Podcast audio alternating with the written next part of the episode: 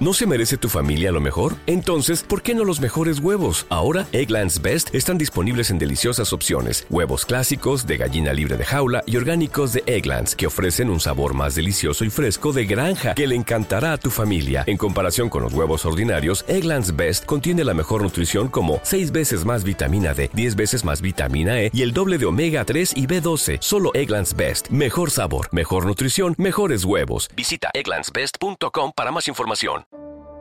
Explorar minas ha sido siempre la razón principal de mi existencia. No puedo imaginarme haciendo otra cosa. Incluso desde pequeño conocía todas las minas turísticas de la zona. Poco a poco me fui abriendo camino hasta llegar en esta expedición llamada la Guerra de las Cuevas. Hasta que un día, intentando abrirme camino hacia una nueva zona, se apagó la luz. Creo que cuando somos pequeños recordamos poco de los primeros años de nuestra vida. Lo que mis padres recuerdan es que siempre ha sido una tradición que una familia tenga más de seis o siete hijos. En mi caso, fui el tercero de ocho, nací en el año de 1887. Todos crecimos en nuestra granja de Kentucky. Recuerdo que pasaba las tardes jugando con mis hermanos y volviendo loca a mi madre Marta.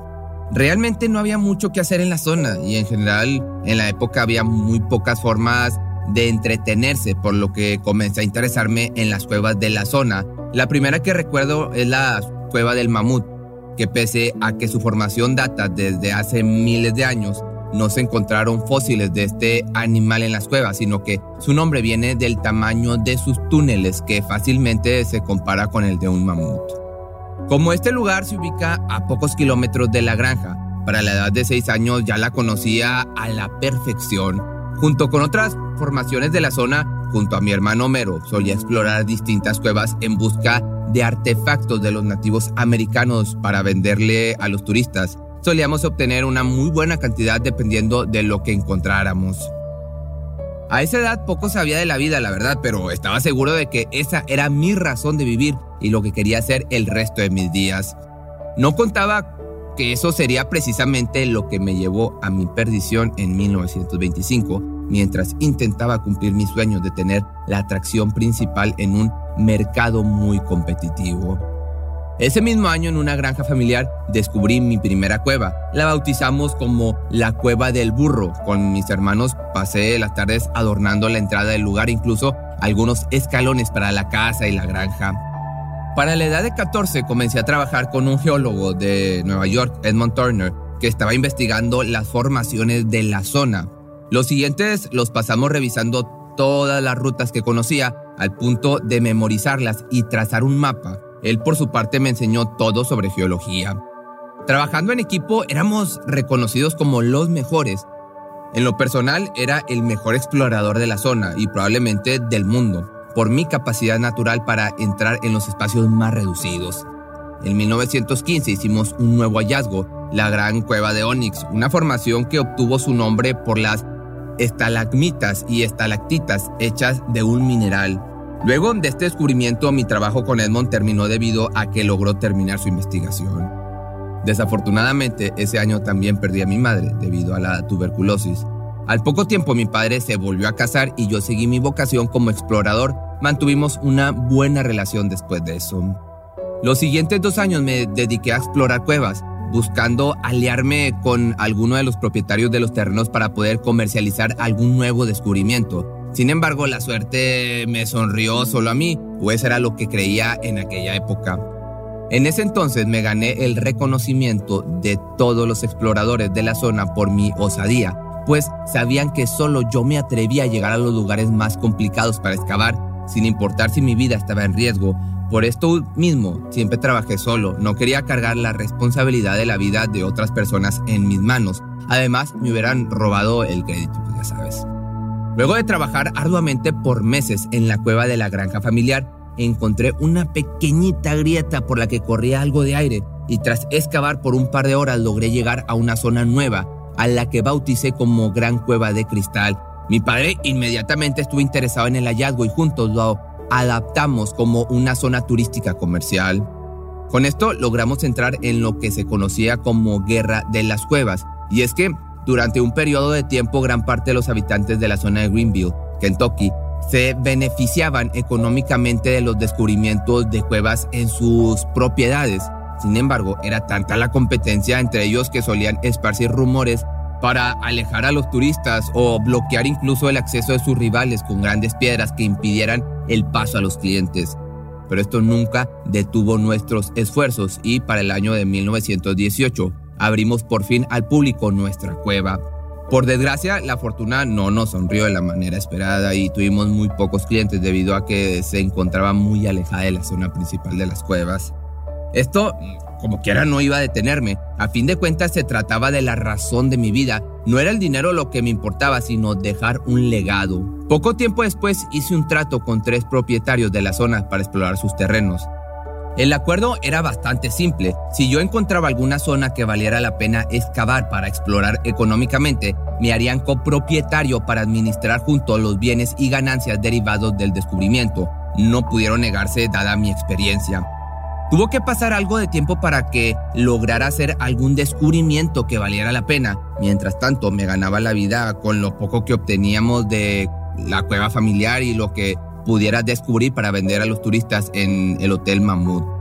Finalmente, para 1925, a la edad de 38, descubrí un lugar que se veía bastante prometedor. Más adelante, los medios de comunicación lo bautizaron como la Cueva de Arena. Pese a semanas trabajando intensamente en este lugar, al principio era una pequeña abertura, pero no tardé en abrir un camino lo suficientemente grande para poder entrar y seguir excavando. Al cabo de unos días logré llegar a 18 metros bajo tierra, todo el tiempo apoyándome de mi lámpara y herramientas muy, herramientas muy pequeñitas. Con mi experiencia no era difícil entrar y salir. El 30 de enero pasé una gran cantidad de horas trabajando en un espacio muy estrecho, pero al final rindió frutos y llegué a lo que parecía ser una gran cueva. Con mi linterna alcancé a divisar algunos tonos brillantes y formaciones bastante antiguas. Finalmente mi suerte había cambiado. Desgraciadamente las cosas no siempre pasan como queremos y justo en ese momento mi linterna de queroseno comenzó a apagarse. Era señal de volver a casa. No dudaba que pasaría el día siguiente abriéndome camino para tener mayor oportunidad de entrar. Sin embargo, cuando iba camino de regreso, abriéndome paso entre las piedras, un derrumbe hizo que mi tobillo quedara aplastado. El dolor era inimaginable y no podía zafarme. En cada intento la piedra se prensaba más y más. No conforme con esto, la arena comenzaba a llegar hasta mi cintura. Intenté pedir ayuda, pero fue inútil, nadie podía escucharme. Pasaron aproximadamente 25 horas para que alguien por fin notara mi ausencia. Durante este tiempo lo único que podía hacer era gritar por ayuda y dormir para recuperar energías. No pasó mucho tiempo para que mi garganta cediera ante mi desesperación. El propietario de la zona donde estaba trabajando notó mi ausencia, consiguió que un joven sin experiencia se adentrara en la cueva y tras avanzar unos metros decidió regresar pues le era imposible ir más allá. No obstante, logró gritar mi nombre y pudimos comunicarnos un poco. Al cabo de unas horas, varios trabajadores de la zona y voluntarios intentaron abrirse paso para llegar hasta donde yo estaba, pero sus esfuerzos eran en vano Nadie tenía la experiencia o la capacidad para acercarse tanto hasta la zona donde me encontraba. Seis horas después mi hermano, Homero Collins, llegó a la zona para intentar rescatarme. Él logró abrirse paso hasta escasos metros hacia mí, pero se dio cuenta de que era muy complicado sacarme, pues además del estrecho espacio, no había manera de que una persona pudiera bajar a trabajar. Afortunadamente, me dejó algunas provisiones para sobrevivir. Estaba exhausto y necesitaba algo de comida. Quienes lo vieron cuentan que al regresar de la superficie tenía los dedos completamente cubiertos de sangre y se encontraba al borde de la hipotermia, por lo que lo forzaron a descansar. Mientras tanto, otros trabajadores intentaron entrar a la mina sin éxito. Se encontró con un gran número de personas, entre ellas un reportero para un medio de comunicación local que le preguntó sobre mi situación. Mi hermano solo lo empujó y le dijo que si quería una historia, entrara él mismo a buscarla. Fue así como conocí a William Burke Miller de un periódico de Louisville. Nuestro primer acercamiento fue bastante accidentado, ya que se adentró tanto en la grieta que accidentalmente cayó encima de mi cabeza. Atontado por el golpe, no pude responderle como hubiera querido y se vio forzado a retirarse. Volvió al cabo de unas horas y fue de gran utilidad para sacar la tierra que estaba a mi alrededor, además de romper las paredes para darme una mayor movilidad. En ese momento le concedí una entrevista. Esta información dio la vuelta rápidamente a todo el país, principalmente por telégrafo, obviamente, gracias a la forma de mi caso, el reportero ganó un premio, un premio Pulitzer. La excavación y los esfuerzos de mi hermano por sacarme parecían rendir por fin frutos habían liberado una gran parte de mi cuerpo y uno de los jóvenes voluntarios logró abrirse paso para remover las piedras alrededor de mi pie. En este punto ya no sentía que tenía pie, pero algo debía quedar bajo la piedra. El 3 de febrero de 1925 intentaron sacarme utilizando un sistema de cuerdas. Entre mi hermano y otros dos hombres lograron atarme a una especie de grúa. Desafortunadamente estos intentos solo me trajeron un dolor inimaginable que me confirmó que aún tenía algo debajo del tobillo. Para el día siguiente un derrumbe cubrió completamente la zona en que me encontraba, cubriendo gran parte de mi cuerpo, pero sin causar mayores daños. Por desgracia, esto hizo que una parte de la cueva por donde accesaban a ayudarme quedara completamente bloqueada. Pero mi hermano dejó de visitarme y al cabo de un tiempo no pude distinguir si su presencia había sido real o no. Nada parecía ser real. No sabía si era de día o de noche y sobre todo no podía moverme en lo absoluto, pues el derrumbe se encargó de deshacer todo el trabajo de mi hermano.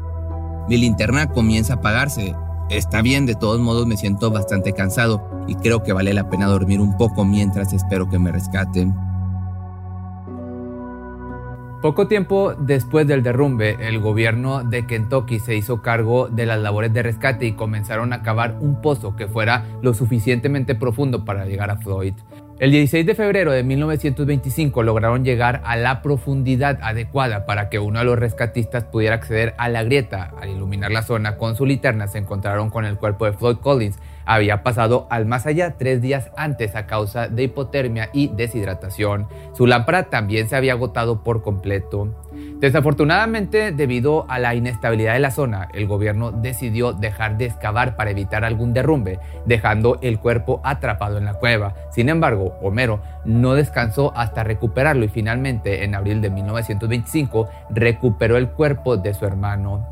Sus restos fueron llevados a la gran cueva de cristal para ser enterrados en un sendero conjunto y así permaneció hasta que Homero vendió la propiedad al dueño de diversas minas de la competencia. Este hombre mostró el cuerpo de Floyd al público durante varios años para obtener ganancias, hasta que fue robado en el año de 1929.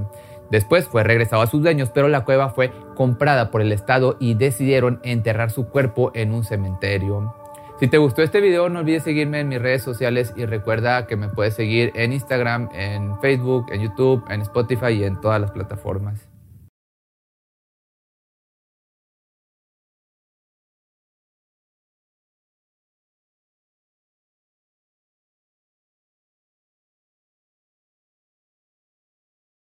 ¿Te preocupas por tu familia? Entonces, ¿por qué darles solo huevos ordinarios cuando pueden disfrutar de lo mejor? Eggland's Best, los únicos huevos con ese delicioso sabor fresco de granja, además de la mejor nutrición, como 6 veces más vitamina D, 10 veces más vitamina E y 25% menos de grasa saturada que los huevos regulares, además de muchos otros nutrientes importantes. Así que, dales los mejores huevos. Eggland's Best, mejor sabor, mejor nutrición, mejores huevos.